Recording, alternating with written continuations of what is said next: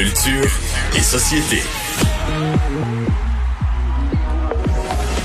Bonjour Anaïs. Bonjour, bonjour. Et oui, ben on enchaîne avec euh, le, le, sujet précédent, avec l'entrevue de Jean-Pascal, parce qu'aujourd'hui, c'est la journée, le, le, Blackout Tuesday. Absolument. Et bon, on en a jasé hier, Oui. euh, Mario, de ce mouvement qui a été lancé par euh, deux euh, jeunes femmes afro-américaines dans l'industrie de la musique. Et là, aujourd'hui, vous avez peut-être vu ça passer sur les médias sociaux. Non, il n'y a pas de bug. Là, c'est vraiment voulu que les gens mettent une image noire avec le mot-clic Blackout Tuesday. Il y a plusieurs artistes québécois, il y a des artistes euh, américains, des compagnies de disques. Bref, c'est incroyable comment les gens embarquent sur les médias sociaux. Mais là, il faut faire attention avec les fameux mots-clics parce que il y a deux mouvements qui sont différents. Celui que je viens de nommer et l'autre, c'est Black Lives Matter qui existe depuis 2013.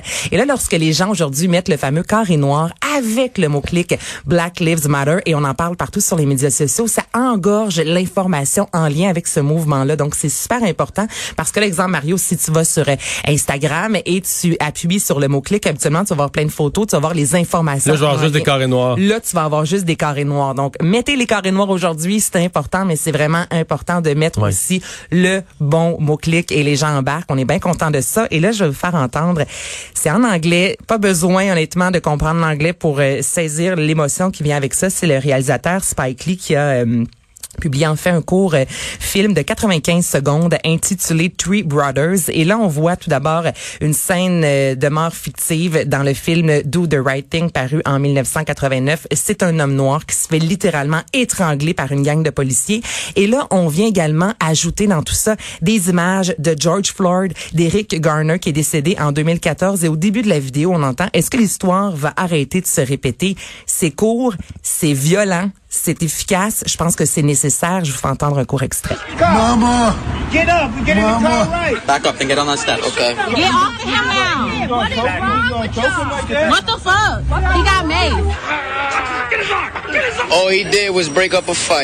On met de l'avant la brutalité policière. On voit dans les trois euh, dans les trois situations les policiers avec le backup là, qui dit toujours aux gens reculez, reculez, même si des gens tentent de venir euh, sauver ces hommes qui se font littéralement tuer euh, en public. Donc cette vidéo, ce court film Three Brothers est disponible présentement sur les internets. Euh, Ça 95 secondes, ça passe vite, mais c'est vraiment efficace. Assez percutant, effectivement. Et il y a des séances spéciales qui vont être faites cet été au festif, euh, Hey, euh, oui, attends un peu, Alex. Ça, la nouvelle, on va, on va y revenir parce que là, il y a y quelques certaines choses qui ont changé, oui. Oh. Donc, on va jaser de Mission Impossible, le tournage qui devrait reprendre officiellement au mois de Parce septembre. que ça, c'est un tournage, c'est un tournage qui a été gelé à cause de la COVID. Et ça a été un des premiers, Mario. Donc, c'était en fait euh, en Italie, euh, c'était tourné à Venise au mois de février, alors qu'au Québec, on soupait encore entre amis, on faisait encore la fête entre Le nous. bon vieux temps. Le Rodis, comme on dit.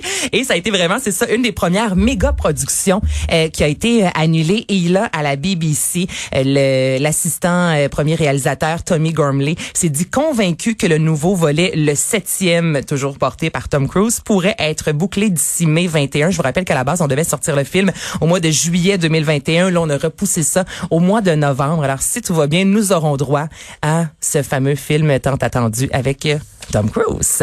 Autre nouvelle en lien avec le cinéma, la télévision, c'est la série SWAT. Est-ce que vous connaissez Ouais. ça? Bon, SWAT. Vous connaissez la vieille aussi?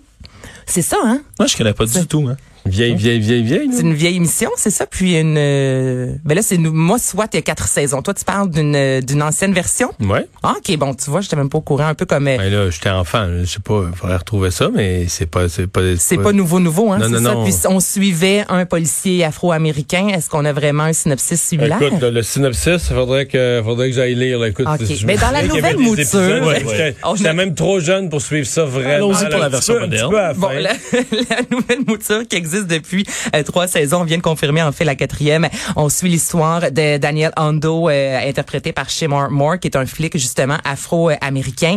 Et euh, les producteurs, avec ce qui vient de se produire en lien avec George Floyd, se sont engagés vraiment pour la quatrième saison à mettre la, de l'avant les termes raciaux, le rapport également de la police avec les communautés minoritaires aux États-Unis. Donc on veut, on en parlait déjà, le fait d'avoir un policier noir, mais on veut exploiter ça encore plus pour montrer à quel point des fois c'est extrêmement difficile et à quel à quel point aussi des fois on peut avoir euh, des, des bons moments qu'on a pu comme on a pu voir euh, sur les médias sociaux depuis quelques jours quand même là, des policiers qui décident d'enlever euh, leur casque et vraiment de marcher de faire une belle manifestation euh, pacifique donc euh, vous pourrez voir ça lors de la quatrième saison Tu vois, c'était 75 et 76 le premier Mm. SWAT. J'avais 5 et 6 ans. J'étais pas Est-ce que le policier était noir, dis-moi donc? Je suis même pas capable de te répondre. On peut même pas voir, hein, que je me souviens juste du début ça, mais je- j'avais 5-6 ans. C'était-tu bon, Mario? Je pense qu'il faudrait que je les revoie. je me souviens juste que ça existe. Là. Bon, ben là, Après ça, il y a eu Chips. bon, là, je connais pas. Et deux policiers à moto. Ça, je m'en souviens. Ça, je devais avoir 9-10 ans. Tout là, j'étais juste assez vieux, ça, je pourrais t'en parler. Deux policiers à moto? Avec euh, Larry Wilcox, Eric Estrada. Est-ce que c'était dans Toutes les filles ou- capotaient sur Eric Estrada. Ah, ouais. ouais. Mais les duos de flics, là, ça marche. Ah, ça mais lui, c'était comme un peu comme un flic latino, un peu bronzé, avec toujours ses lunettes fumées. euh, Ah, ok, j'ai C'était le tombeur de ses dames, il débarquait de sa moto, là, ça, ça marchait. Est-ce qu'il portait un manteau de cuir? Euh, ben, il était dans le sud des États-Unis, il faisait généralement Euh, chaud, mais des fois, oui. Des fois, un petit froc de cuir, là, c'est toujours, euh, c'est toujours gagnant. Euh, Tout le monde en parle en musique, Canis? Ouais, donc dans les dernières euh, semaines, on a eu la chance de voir plusieurs performances en direct des, des, des, des artistes qu'on aime beaucoup au Québec. Il y a eu des moments extrêmement touchants. Et là, pour la dernière officielle de la saison, il y aura une émission spéciale ce dimanche et on va revoir les dix prestations musicales. Moi, je vais vous faire entendre celle qui m'a le plus marqué, Debout, d'Ariane Moffat. Il y avait des images en noir et blanc de Montréal complètement vide depuis euh, la COVID. Quand tu disparais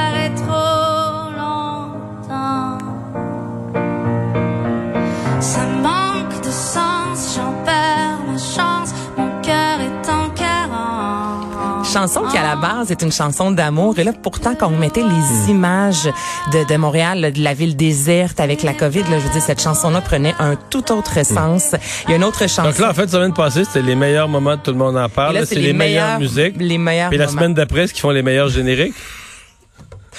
Tu m'en avais pas sorti une encore depuis le Mais non, début mais tant étirer, Mais tant qu'à étirer un petit peu, là. non, mais on étire mais en même temps On n'a plus de contenu. Je sais, on n'a plus rien à on mettre à la télé. à-. Non, mais on n'a rien à mettre, mais ça, en même temps, je trouve ça bien de remettre de l'avant euh, ces prestations musicales. On avait eu droit aussi à Si Fragile avec Luc de la Rochelière, Andrea Lindsay. C'était beau, là, ça.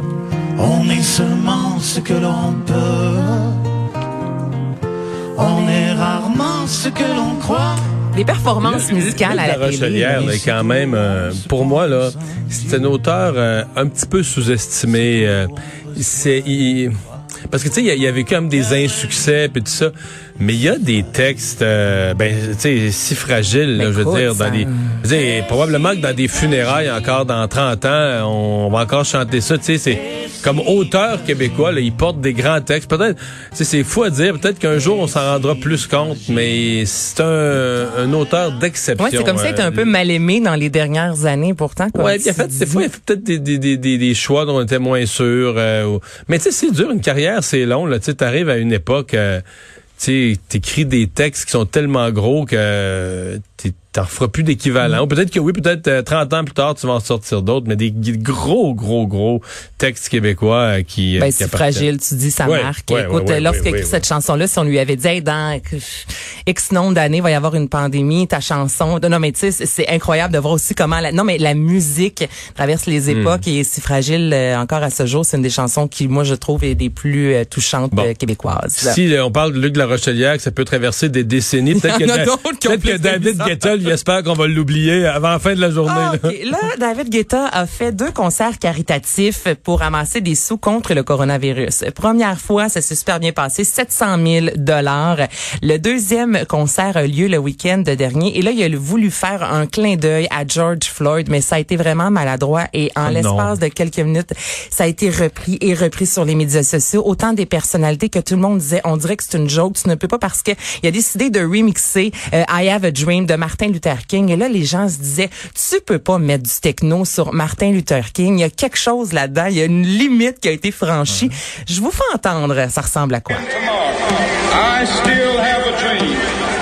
It is a dream deeply rooted in the American dream. I have a dream.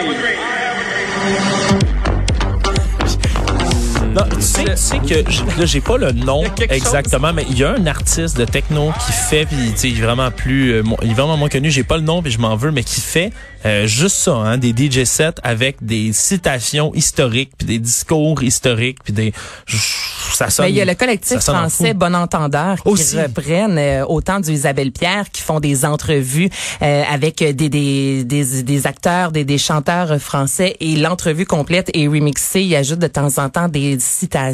Ouais. C'est bien fait parce qu'on dénature pas, selon moi, l'œuvre. Mais là, d'aller mettre du gros boom boom, de voir des gens danser, euh, quelques personnes qui semblent même pas être à jeun sur du Martin Luther King, tout ça pour George Floyd, il y a quelque chose là-dedans Ouais. qui, somme toute, a pas passé sur les euh, médias sociaux. Toi, Mario, qu'est-ce que t'en penses quand t'écoutes ça? Non, je comprends que. C'est parce que c'est, c'est, tu sens là, que tu sais, lui il voulait faire un coup de génie là, tu sais, Hum, il veut jouer avec de quoi de gros, puis de quoi, puis là ça a l'effet inverse. Mais c'est risqué de jouer avec de quoi d'aussi gros, tu sais, euh, c'est que tes chances de, de, de tourner au ridicule sont toujours élevées. Puis comme tu le dis, il y a des affaires comme intouchables, là, tu sais. euh, Tu sais, ça, on sait quand ce que ce, ce que ce discours-là euh, est dans la vie d'aller danser là-dessus. Je sais Non, pas. Moi, il y a, il y a euh, quelque chose de mettre ça dans une fête, là, là, comme si c'était festif. La phrase part, puis boum, boum, boum. Boum, boum, boum, c'est- tout ça, parce c'est- que Moi, moi, aussi, il y a j'ai un pas- homme qui ouais. s'est fait enlever la vie devant tout le monde. Tu sais, il y a comme, il y a quelque chose dans Ben, tout ça tu vois, qui j'ai eu est pas peur, festif. j'ai eu peur quand tu me disais ça parce que je, je- moi je pensais qu'elle allait avoir remixé les dernières paroles de George Hey, Floyd. non, mais là, mais ça- je t'écoutais parler, j'ai pas vu du tout I ce, ce non, vidéo-là. Non, non, c'est ça, c'est ça. Moi, j'ai eu vraiment Ah, peur que ce soit ça là quand tu commençais à me dire le Martin Luther King, c'est pas brillant, mais Mais c'est mieux que les dernières paroles, effectivement. Ouais. Tu vois, on vient de trouver quelque, Quelque chose de pire. Ça aurait pu être Chance pire. que t'es là, Alex. Ça aurait pu être pire. Merci, Alex. Merci, Anaïs.